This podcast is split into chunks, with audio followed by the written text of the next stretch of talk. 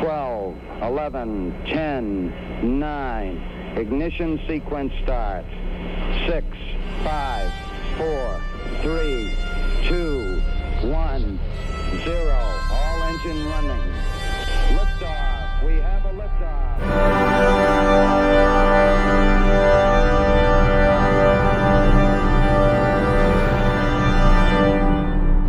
Countdown Podcast Folge 16. Ich begrüße den Frank. Hallo Frank. Hallo Christopher. Heute wieder eine kleine Flyby-Episode, aber wir haben sehr schicke Themen, wie ich finde. Äh, zuerst einmal haben wir einen Kommentar vom äh, lieben Valentin, den wir besonders gerne haben, weil er eine unserer Patronen ist oder die bisher einzige Patrone in unserem Patreon-Kampagnen-Holster sozusagen. Ich habe diese Metapher jetzt ausgereizt. Ähm, der sich noch mal kurz geäußert hat zu unserer So, lustigen es, es Episode. gibt immer noch den Patronengürtel. Genau. Und äh, den Revolver mit, wenn wir sechs Patronen haben, dann haben wir einen Revolver. Genau. Ähm, ja, also wir können das, wir können das noch ausreizen. Wir brauchen nur mehr Patronen. Wir brauchen mehr Munition. Genau. Ähm, der sich zu unserer lustigen Podcast-Episoden-Titeldebatte geäußert hat. Ähm, und er findet, dass ähm, themenbezogene, also seriöse Episodentitel zwar hilfreich sind für, wenn man in 500 Jahren einen Podcast hört oder durchsucht, aber ähm, er meinte auch, dass in 500 Jahren äh, wahrscheinlich es bessere Technologie geben sollte, als nur anhand der Episodentitel ähm, einen Podcast thematisch zu- durchsuchen. Das hoffe ich auch. Ähm, und da wir ja immer sehr multithematisch sind, findet er es auch schwer, da irgendwie einen äh, bezogenen Titel zu finden. Deswegen hätte er die lustigen Episodentitel auf lange Sicht dann doch für sinnvoll. Ja. Ich frage mich gerade, wieso haben wir eigentlich kein Suchfenster auf dem Blog? Äh, kann es sein, dass ich das bei unserem Frühjahrsputz automatisch gelöscht, gelöscht habe. Okay. Aber wenn man sich den Blog mal anschaut, da können wir jetzt gerade noch mal drauf eingehen. Ich habe den ein bisschen aufgeräumt. Ja. Ähm, wenn man bei äh, in der oberen Leiste gibt's ja Folgenübersicht und jetzt neu Frank Blogs, was geht. Also ich habe da nochmal Franks Blog verlinkt und das Impressum. Das ist ja freundlich. Ähm, ja. und bei der Folgenübersicht, wenn man da auf Folgenübersicht klickt, dann kann man sich alle Folgen auf einen Schlag anschauen mit ähm, entsprechenden Themen. Die werden ja noch trotzdem nochmal dazu geschrieben. ja.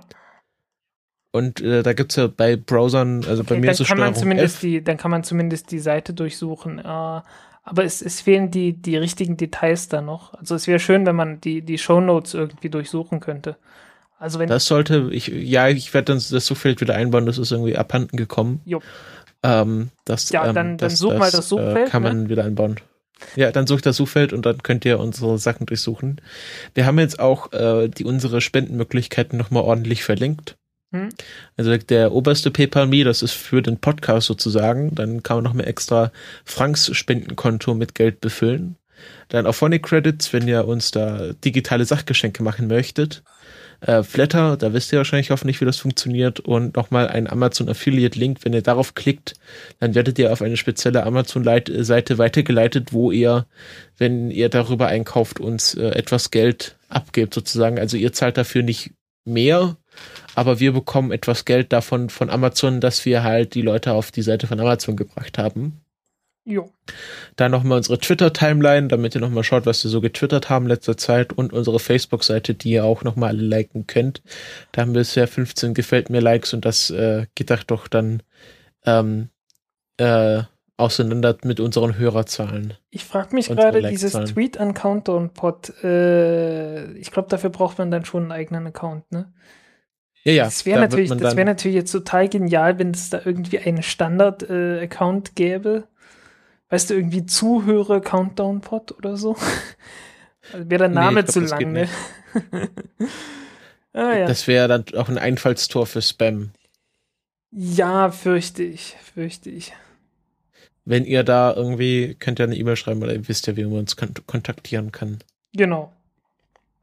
Funktioniert im Allgemeinen äh, und im Besonderen bemühen wir uns, dass es trotzdem klappt.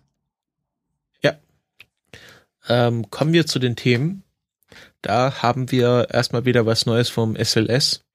Ja, SLS hat jetzt Rallye-Streifen bekommen. Äh, Yay.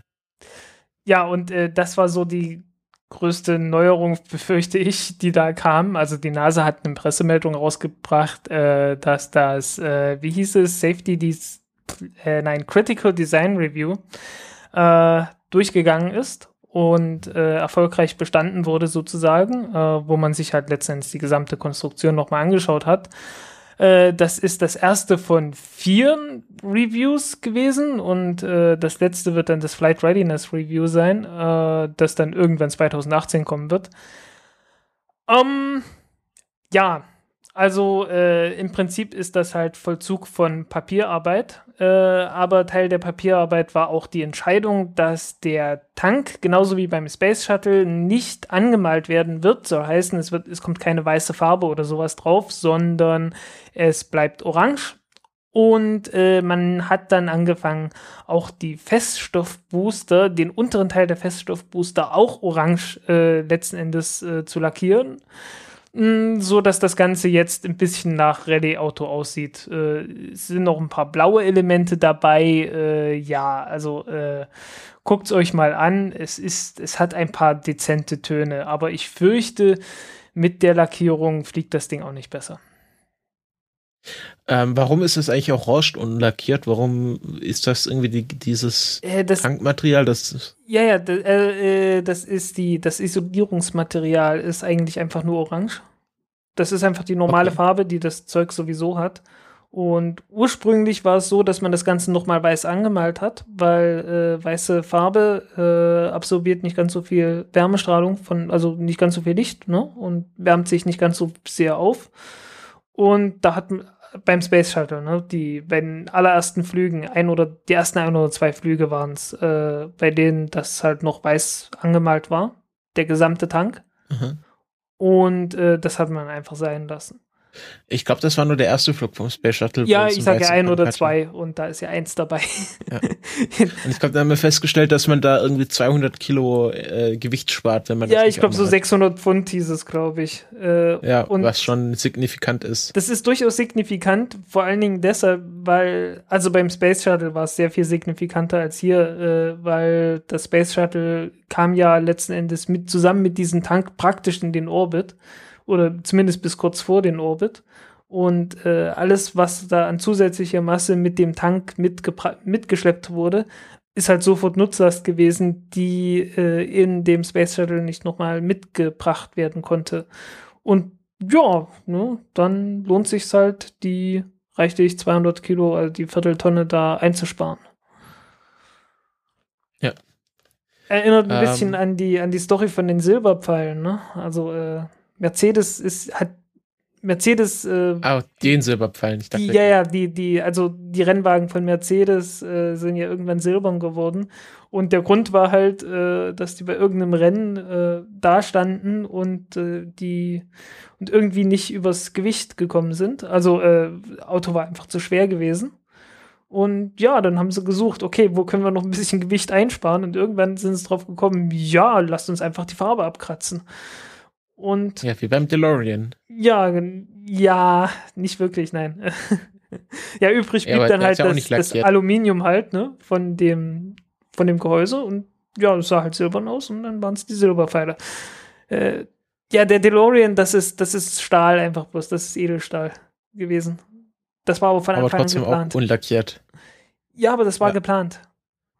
Ja, das ist, das ist mir schon klar. Ja. Und das äh, man kann jetzt auch auf das, ja, man kann jetzt auf der Seite, äh, die du verlinkt hast, ist die, off der offizielle NASA-Blog, da kann man sich auch nochmal so eine Exploded oder Expanded View ansehen von, vom SLS. Ja.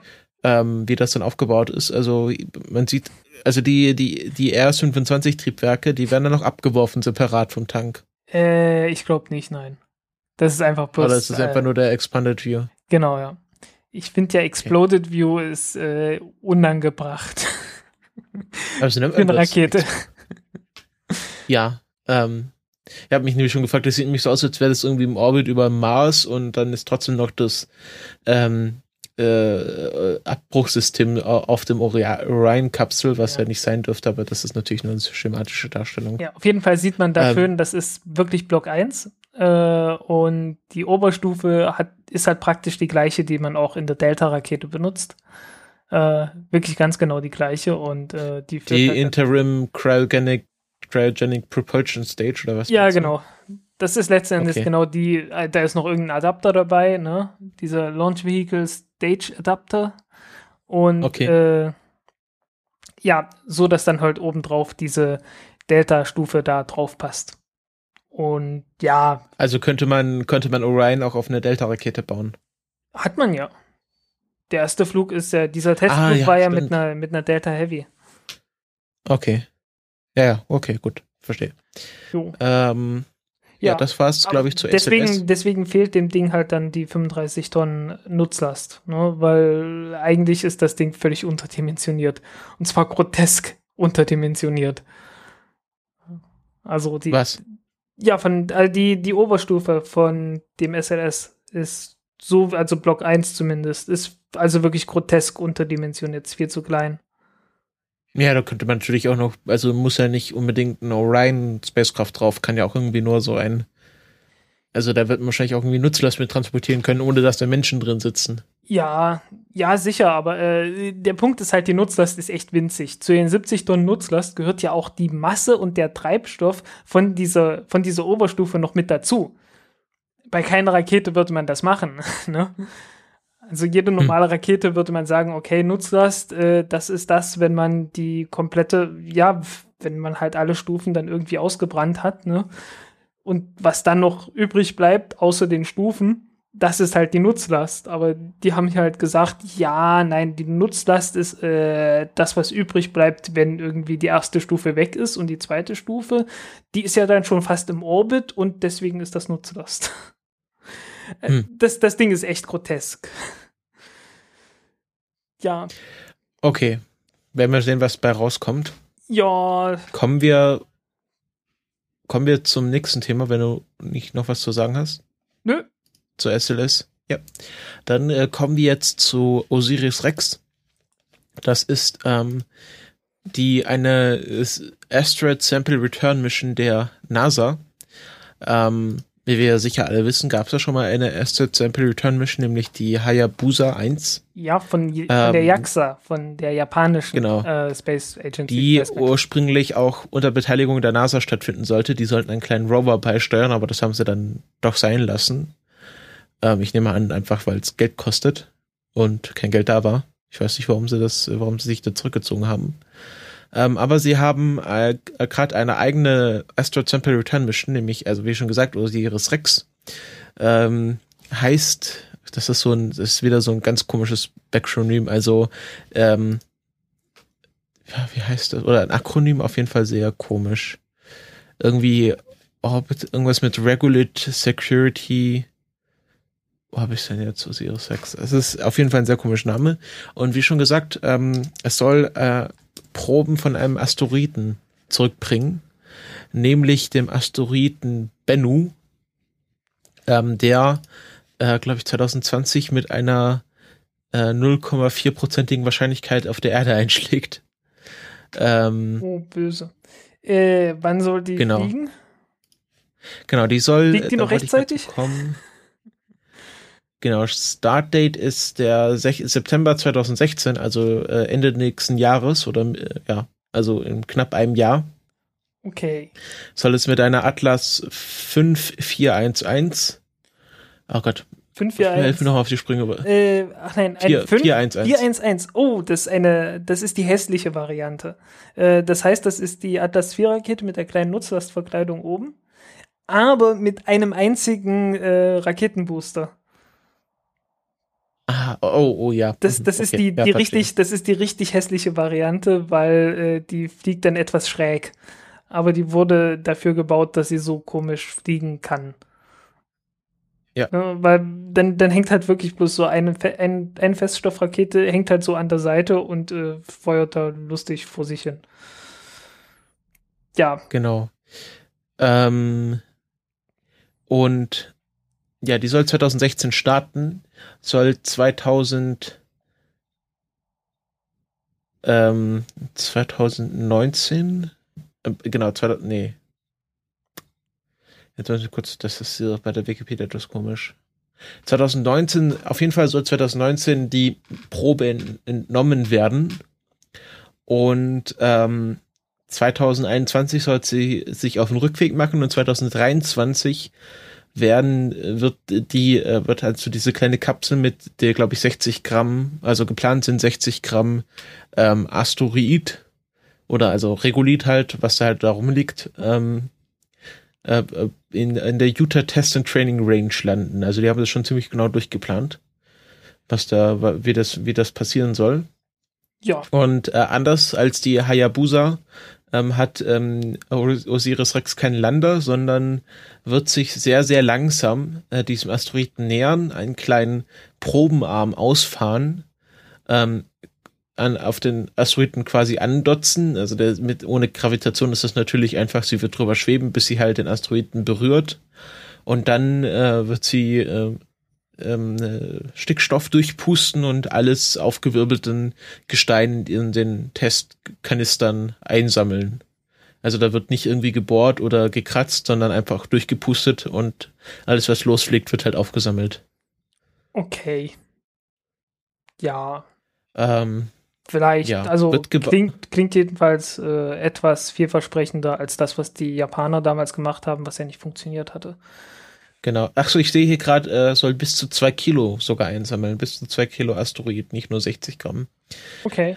Ähm, ich glaube, bei der Hayabusa, das waren ja dann nur so ein paar Partikel, also so irgendwie so fünf, ja, die fünf Partikel. Irgendwie das, das Ding, was sie. Ha, irgendwie wollten die was draufschießen oder irgend sowas kann sein, dass eine Kugel an der Kette war oder sowas, äh, irgendwas draufhauen halt und dann hoffen, dass äh, was reinkommt. Äh, dieses Ding hat nicht ausgelöst und äh, äh, ich glaube, aus Versehen ist die, ist die Sonde auch gelandet auf dem Asteroiden. Das sollte sie eigentlich gar nicht und saß dann halt eine Weile da und man hat halt gehofft, dass wenigstens ein paar Körnchen äh, in dem Probehälter dann gelandet sind. Ich glaube, es waren noch irgendwie zwei, drei winzig kleine, äh, aber mehr halt auch nicht. Aber immerhin, es, es hat geklappt, das ganze Ding zurückzubringen und äh, ich wünsche zumindest der Osiris Rex Mission, dass sie das schaffen und etwas ja. erfolgreicher sind beim Probensammeln.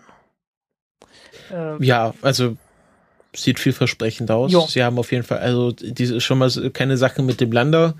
Ähm, also das ist ja die, auch die Sache bei Rosetta, wenn man da irgendwie äh, das zweiteilig macht und dann rumspringt auf, auf so einem Mikrogravitätsorbit. Ähm, ja. Das ist dann alles risky, als wenn man das dann halt einteilig macht. Ähm, äh, weißt du irgendwas genau, über die Technik der, von, von Osiris Rex? Ich habe es mir nicht angeguckt. Ja, das ist halt ähm, wie, wie nennt man das? Äh, ähm, also ja, das ist einfach, also einfach eine, eine Mission. Ich, was meinst du mit Technik? Äh, haben, haben die Ionentriebwerke oder was in der Richtung? Weil Ach so, uh, oh, ich glaube, ich glaube, das sind einfach, einfach Hydrazin-Triebwerke. Hm. Ähm, hier steht jetzt gar nichts über, über den Antrieb. Ähm, es sind jetzt nur die verschiedenen Instrumente, also hier X-Ray natürlich. Hm. Spektrometer. Also Origins Spectral in, ah, genau. Origins Pro Spectral in Interpretation, uh, Resource Identification, Security, Regulated Explorer.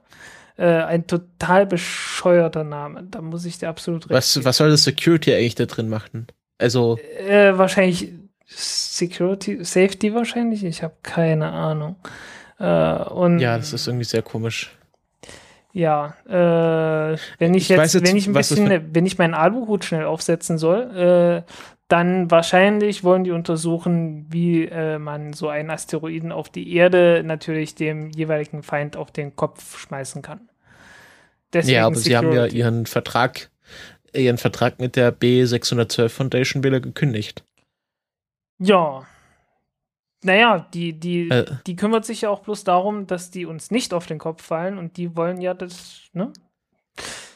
Okay. Ähm, äh, Propulsion steht hier, es sind alles ein Hydrazin-Triebwerk mit 1,1 Tonnen Kilogramm, äh, genau, 1,1 Tonnen äh, Hydrazin geladen. Ähm, mhm. Das ist auch ein Triebwerk, was schon für den äh, Mars Reconnaissance Orbiter und Juno und die Maven Missions äh, entwickelt wurde. Also nichts äh, wirklich ähm, nichts wirklich Interessantes. Nö, nicht wirklich. Äh, ja, das ist halt im Gegensatz Genau. zu Hayabusa, äh, weil Hayabusa hatte ja komplett äh, ja, mit, mit Ionentriebwerken gearbeitet Ja. und hatte da auch eine Reihe Hayabusa von 2 Rekorden. ist ja auch gerade unterwegs. Ja, Und das wird sogar früher fertig als, als Osiris 6. Also Hayabusa 2 ist ja 2014 gestartet und befindet sich im Moment äh, im äh, Gravity Fly Swing um die Erde. jo. Ah, vom, Jo, vom, vom, äh, vom Asteroiden Bennu gibt es sogar äh, Bilder, Radarbilder von der Goldstone-Antenne. Sieht Ja, knubbelig aus. ja, ist halt so, ein- so ein Bubbel. Ja, Ähm, der wurde benannt äh, erst, nachdem man ihn als Ziel für ähm, Osiris Rex ausgewählt hat. Und ähm, der, der Drittklässler, den, den benennen durfte, ähm, hat ihn nach dem äh, einem mythologischen Vogel der ägyptischen Mythologie benannt, weil Osiris ist ja der, oder ich glaube, der Chefgott der Ägypter. ja. Und Osiris Einer Rex von ja vielen, je nachdem, je nachdem, welcher Pharao gerade oben war. Osiris, was war das eigentlich? War das dieser, War es der Sonnengott, oder? Genau, das war der Osiris, Sitz des Auges, altgriechisch Osiris, ist der ägyptische Gott des Jenseits. Ah, okay. Ah, okay. Ähm, ähm, und Bennu ist ein mythologischer Vogel und er hat ihn so benannt, weil der, weil Osiris Rex mit dem ausgefahrenen Probenarm halt so aussieht wie so ein Ibis, wie so ein Vogel mit so ganz dünnen Beinen. Ja, Und kann man, kann man bestätigen. Wenn man sich dieses, äh, das, das, äh, ich weiß nicht, das, Miss, das Mission Patch oder so anguckt, also dieses, Ja. ja, Jetzt haben wir aber gar nicht gesagt, warum wir das heute so ausführlich besprechen. Habe ich jetzt total vergessen. ja, Ähm, ähm, die, die Osiris Rex ist nämlich jetzt fertig zusammengesetzt. Also sie haben es äh, äh, am 3 22. Oktober ging die Meldung raus, dass ähm, die Sonde komplett zusammengebaut wurde. Man kann sich im verlinkten Artikel das nochmal anschauen. Also es fehlen natürlich noch die Abdeckung für die High-Gain-Antenne. Also die wird nicht so offen durch, durch den Weltraum fliegen, sondern da kommt noch eine Abdeckung drauf. Aber sie ist jetzt offiziell fertig gebaut und äh, befindet sich jetzt die nächsten fünf Monate im Testmodus weil wie wir bei wer The The Martian gesehen hat, der weiß, was passiert, wenn man äh, solche Sachen nicht testet. Ähm, das kann ganz böse ausgehen und jetzt werden wahrscheinlich nochmal alles auf Herz und Nieren getestet. ja, ich äh, begrüße den Michael Kretz im Stream. Ich sehe gerade, er hat mir geantwortet auf die E-Mail. Und er, Okay. er ist, er gehört zur Live-Hörerschaft. Hallo. Äh, er er Hallo. schickt die E-Mail nochmal. Okay, gut, sehr schön. Ähm, ja, Osiris Rex wird äh, jetzt die nächsten fünf Monate durchgetestet und genau, hoffentlich September 2016 äh, gestartet. Und wenn das soweit ist, werden wir wieder davon berichten. Ja. Kommen wir zum nächsten Thema. Äh, wir haben jetzt viel zu lange über Osiris Rex geredet. ja, definitiv. Aber- aber was soll's. Du hast, äh, du hast Neuigkeiten von New Horizons zu vermelden. Ja, aber verschieben wir das doch einfach mal zum Fotolabor. Wie wär's? Weil Okay. Da, da passt Okay, es, glaube ich, besser hin, oder? Die neuen Ziele. Genau. Gibt es da schon Fotos von oder was? Wir, ja, wir, wir haben so viel über New Horizons, das machen wir alles in einem Aufwasch. Okay, gut, dann, Dann ähm, reden kommen wir noch schnell jetzt. über Scott Kelly, ne? Ja, Scott Kelly, äh, der gerade äh, sich äh, so, wie lange ist der jetzt schon im, so in der Halbzeit oder über die Halbzeit so eine Einjahresmission auf der internationalen Space Station befindet. Das, äh, wir haben ja darüber mal berichtet, dass er zusammen mit ähm, einem russischen Kosmonauten ähm, die erst, das erste Pärchen bildet, was äh, ein ganzes Jahr im Weltraum verbringen wird. Ja, das erste Und, ähm, Ehepärchen, das wird wohl noch eine Weile dauern. Ja, also die erste Gruppe an, die erste zwei, zwei bemannt, äh, zwei Mitgliedergruppe, die im Weltraum ein ganzes Jahr sein wird, wie auch immer. Ja, aber es, es, Ähm, fällt, mir, es fällt mir gerade auf, also äh, das erste Ehepaar im Weltraum, das wird wohl noch eine Weile brauchen, ne? Du weißt ja, wenn, äh, wenn Hillary Clinton US-Präsidentin wird, dann ist, äh, ist sie die erste US-Präsidentin, gibt es äh, das erste Mal zwei US-Präsidenten, die Sex miteinander hatten. Stimmt. Zumindest offiziell. Alles andere sind Ich Gerüchte. glaube auch inoffiziell. Ach, Obwohl, bei, bei wem hat man vermutet, dass er homosexuell war? ich habe keine Ahnung. Es gab, es gab einen Präsidenten, der war seit seiner Amtszeit oder äh, ledig Und da hatte man halt so Gerüchte, dass er homosexuell war. Ich habe keine Ahnung. Ich bin wirklich nicht. Aber kommen wir, zu, wir, wir, schweifen wieder ab. Ähm, ja. Genau. Und äh, im Zuge seiner Mission hat er jetzt ähm, am äh, genau am 16. Oktober hat er seinen 383. Tag äh, im Weltraum verbracht. Insgesamt, also nicht äh, in dieser Mission, dann wäre er nämlich schon länger als ein Jahr oben. Aber insgesamt, weil er war ja davor schon auf ein paar ISS-Missionen und hat damit den Rekord von Mike Finkel gebrochen, der bisher der Rekordhalter äh, der OS-Rekordhalter, muss man dazu sagen, mit den meisten Tagen insgesamt im Weltraum war. Also der hatte 382 kumulative Tage im Weltraum und dadurch, dass jetzt äh, Scott Kelly über 383 hat, ist er jetzt der US-Astronaut mit den meisten Tagen im Weltraum natürlich äh, noch lange davon entfernt, der meiste Mensch mit den äh, insgesamt Tagen im Weltraum zu sein, weil wir hatten ja schon über Gennady Padalka berichtet, der über 800 Tage im Weltraum verbracht hat insgesamt und damit also noch weit, Jahre. weiter vorn ist. Genau, zweieinhalb Jahre ja, mit Unterbrechungen im Weltraum verbracht hat. Und ich glaube, den Rekord, äh, den hat er jetzt erstmal auf, für die nächsten paar Jahre sicher. Jo. Ähm, genau, das wollte ich nur kurz vermelden. Rekorde sind immer wichtig in der Raumfahrt. Jo. Und wir kommen jetzt zum Fotolabor. Ja, und äh, New Horizons äh, steuert ja schon das nächste Ziel an. Ähm, da gibt es sicherlich auch irgendwo ein Foto von dem neuen Ziel, das man hat, das damals mit dem, Space, mit dem Hubble Space Telescope gemacht wurde. 2014 hat man sich ja auf die Suche begeben nach neuen Asteroiden und ähm, wenn ich mal ganz kurz gucken kann, wie hieß er denn gleich? Ich kann mir den Namen nicht merken. KBO 2014 Mu 69. Genau. MU 69. Mu 69. Äh, da hatten wir schon drüber berichtet. Hatten wir schon drüber berichtet. Es ausgewählt, als es ausgewählt wurde. Genau. Äh, jetzt ist es nicht nur ausgewählt, jetzt ist New Horizons auch relativ offiziell auf dem Weg. Äh, man hat heute, und äh, das ist wirklich jetzt nicht lange her gewesen, das war am Sonntag, äh, Nachmittag, äh, ich glaube, das war kurz nach Mitternacht unserer Zeit, äh, hat man halt äh, ja, ein, ein Manöver geflogen, das 25 Minuten gedauert hat. Äh, das größte Manöver, das New Horizons insgesamt auf dem bisherigen Flug jemals gemacht hat. Und äh, ja, man fliegt jetzt in die Richtung dieses Asteroiden. Man hofft, dass man näher dran kommt an, äh, an das Ziel äh, als, zum, als an Pluto, weil Pluto war damals 12.500 Kilometer weg. Und äh, dieser Asteroid ist nur ungefähr 40 Kilometer groß, von daher versucht man da etwas näher ranzukommen, damit man etwas bessere Bilder bekommt. Ähm, apropos Bilder. Hast du den? Ähm, ja. Hast ähm, wir kommen zu den Plutomonden. Ich dachte, du Moment. hast die. Genau das. ja, das äh, habe hab ich gerade noch rausgesucht. ähm, es gibt ein, machen wir erstmal das Familienporträt. Ja. Ähm, genau. Die Emily Lactavella hat das gemacht, glaube ich. Die ist aber da mit Photoshop immer ziemlich schnell unterwegs. Ähm, die hat mal ein Familienporträt mit allen Monden und äh, äh, zusammen gemacht im größten Vergleich. Und da kann man sehen, dass Charon wirklich wesentlich größer ist als seine Geschwister. Geringfügig, ja. Also, wenn man sich das im Vergleich anschaut, da sieht man halt bei Charon nur so die angeschnittene Oberfläche und die anderen Monde sind halt äh, im voll zu sehen.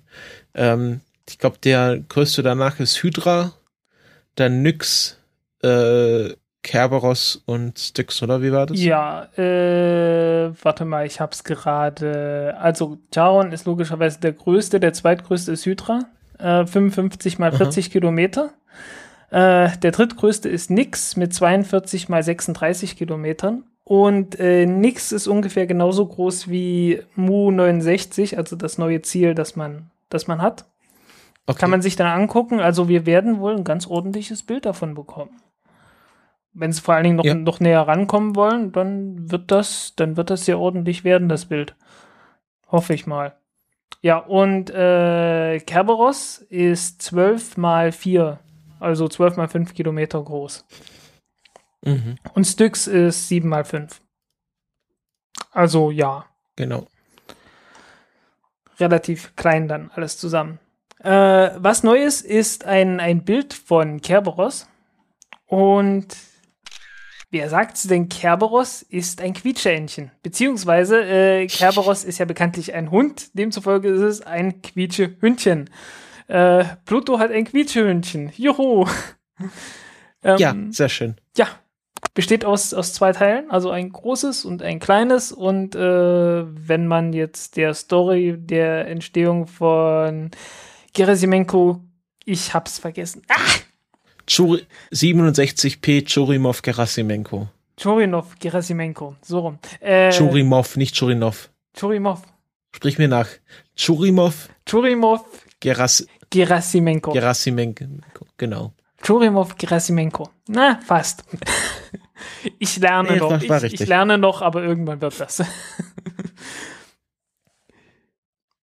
ja, und ähm, wenn man, wenn man der Entstehungsgeschichte von Churimov Gerasimenko glauben darf, dann äh, war ähm, Kerberos äh, einmal zwei Monde oder zwei Asteroiden, die über die Zeit ineinander aufgefahren sind. Also der langsamste Auffahrunfall des Universums mal wieder. Ähm, und äh, irgendwann halt zu einer Einheit verschmolzen sind. Ja. Über die Jahrtausende. Halt gerade so dieses, dieses Mittel, was man halt braucht, wenn sie zu schnell aufeinander stoßen, dann äh, ja, entweder stoßen sie voneinander ab oder sie machen sich gegenseitig kaputt oder sonst was. Wenn sie, naja gut, zu langsam gibt's eigentlich nicht, aber äh, zu langsam, das muss man erstmal hinkriegen, ne? Also, ja, ist eigentlich trotzdem erstaunlich, wenn man sich überlegt, was für unglaubliche Distanzen da, äh, da draußen im Sonnensystem zwischen den einzelnen Teilen sind, dass die sich überhaupt mal nahe kommen. Ich nehme an, dass die halt äh, zu einer Zeit verschmolzen sind, als viele Sachen beieinander waren. Also ja, sicherlich. Wie halt beim, sicherlich. Dass dann irgendwo ein, ein großer Komet oder Asteroid auf, auf irgendeinen Planeten aufgeschlagen ist und viele kleine Teile ähm, losgesprengt hat und die nee, sich die, dann die irgendwann Dinger mal waren eigentlich, haben. Die Dinger waren eigentlich schon immer da draußen, so wie ich das verstanden habe. Also die müssen. Nicht schon immer, das ist ja. Ja, Big Bang. Mindestens sehr lange Zeit. Also ein paar Milliarden Jahre. ja, also ich, ich finde es, ich meine, klar, ist logisch, dass das passieren kann, aber es ist trotzdem eins dieser Dinge, von denen man weiß, okay, es muss so sein, aber äh, es ist schwer vorzustellen. Es wäre ja. ja. Ähm, ja, gibt's es werden jetzt keine besseren Fotos mehr entstehen von den Monden, oder? Nee, ich fürchte nicht. Äh, es sei denn, es ist noch irgendwas in den Datenbanken. Ich meine, äh, man lädt ja noch bis nächstes Jahr Daten von dem Flyby herunter. Und ich weiß nicht, ob da noch was dabei ist, aber ich glaube nicht. Ich, ich denke, wir haben jetzt so irgendwie das Beste gesehen, was es gibt. Ja.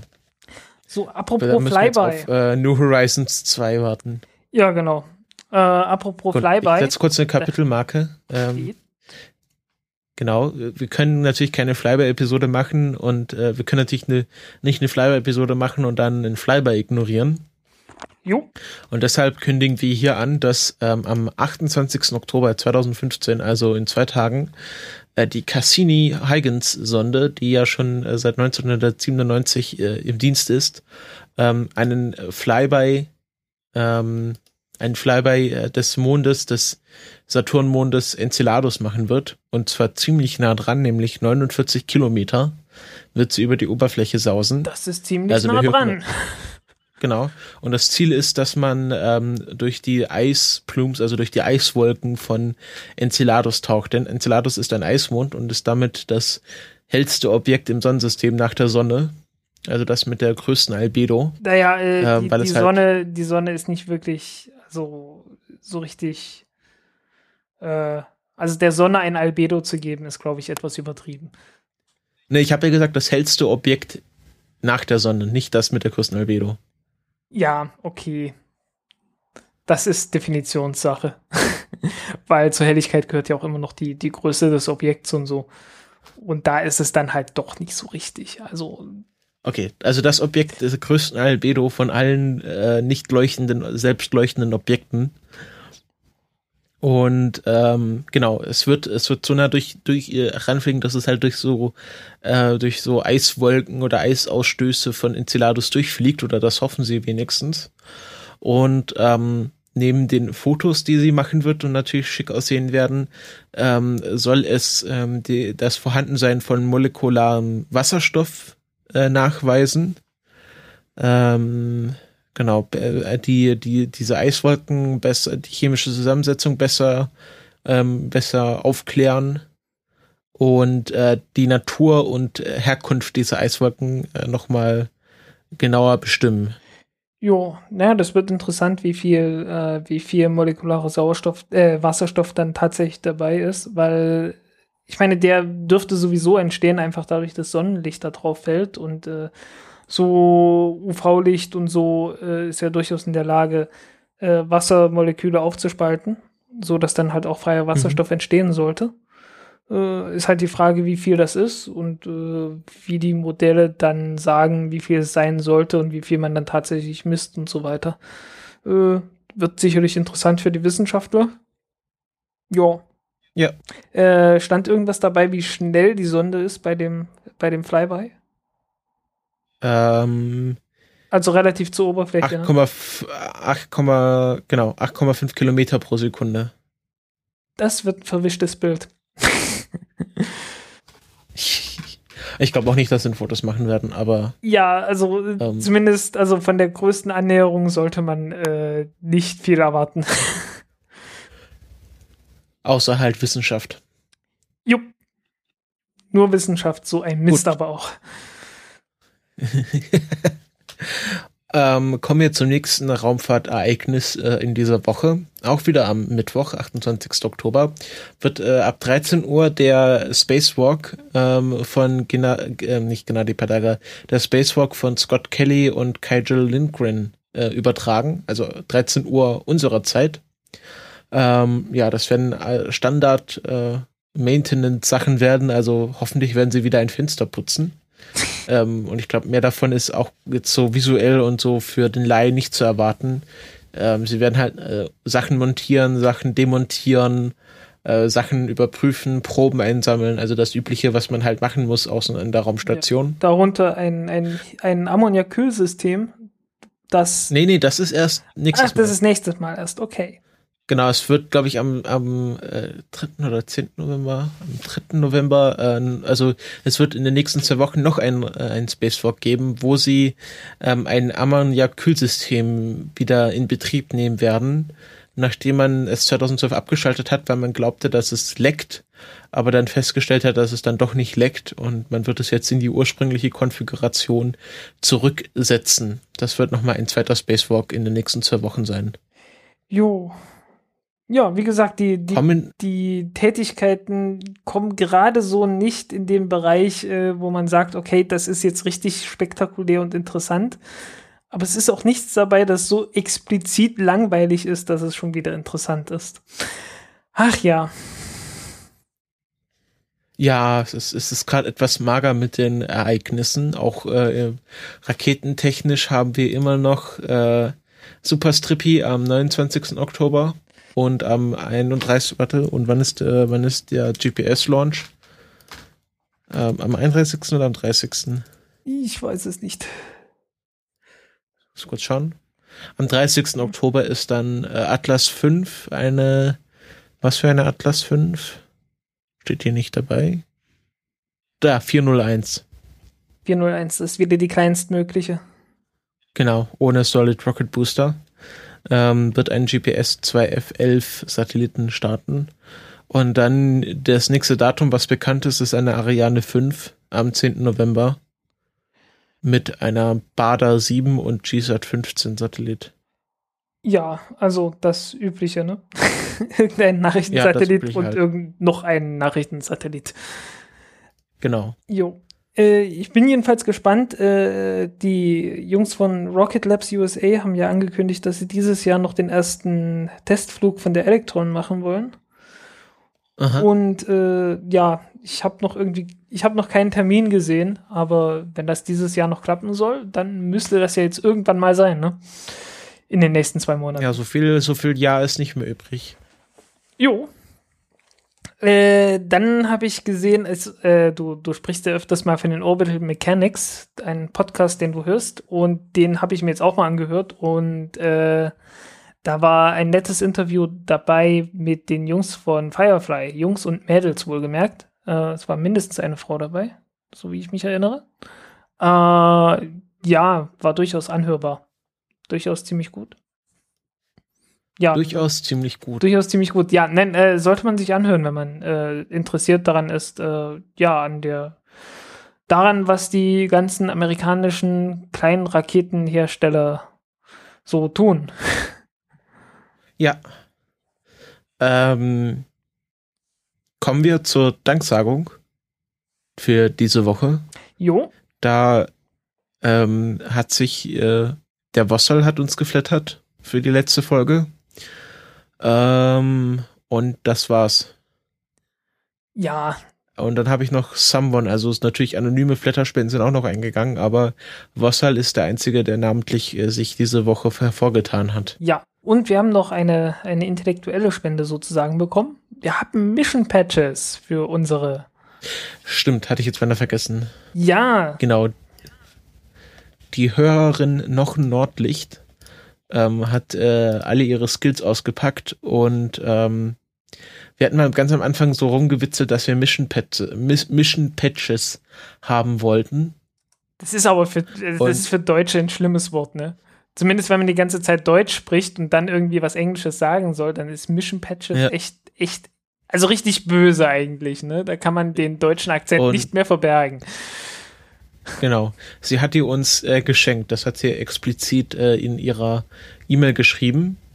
Und ähm, ich finde, sie sehen ziemlich schick aus. Also es ist eine, ein, ein, ein Mikrofon mit Raketenantrieb. Ja. Und einmal ein, ein Mikrofon, wo ein kleiner Satellit äh, drum kreist. Ja. Das ist. Ähm, kann man, kann man ja, äh, sie hat das auch auf ihren Flickr-Account hochgeladen und ich glaube, da kann man es dann auch wieder runterladen, wenn man das äh, irgendwie sich irgendwie auf die auf die Buchse nähen will. Ähm, ich frage mich gerade, wo man das irgendwie in Auftrag geben könnte, dass man das irgendwie so gestickt bekommt. Äh, da bin ich überfragt. Aber ja, finde ich, finde ich gut. Sieht schick aus. Besser als ich es gekonnt hätte. Wir, wir werden irgendetwas finden, das wir damit tun können. Ja, ähm, das war's für diese Folge. Dreiviertel Stunde. Wir werden wieder kürzer bei unseren Flyby-Episoden. Das war ja auch angestrebt. Ja. Nachdem wir letztes Mal knapp an der Stunde gekratzt haben. Und ähm, wir hören uns dann in der nächsten Woche wieder mit einer längeren Folge. Jo, ciao. Ciao.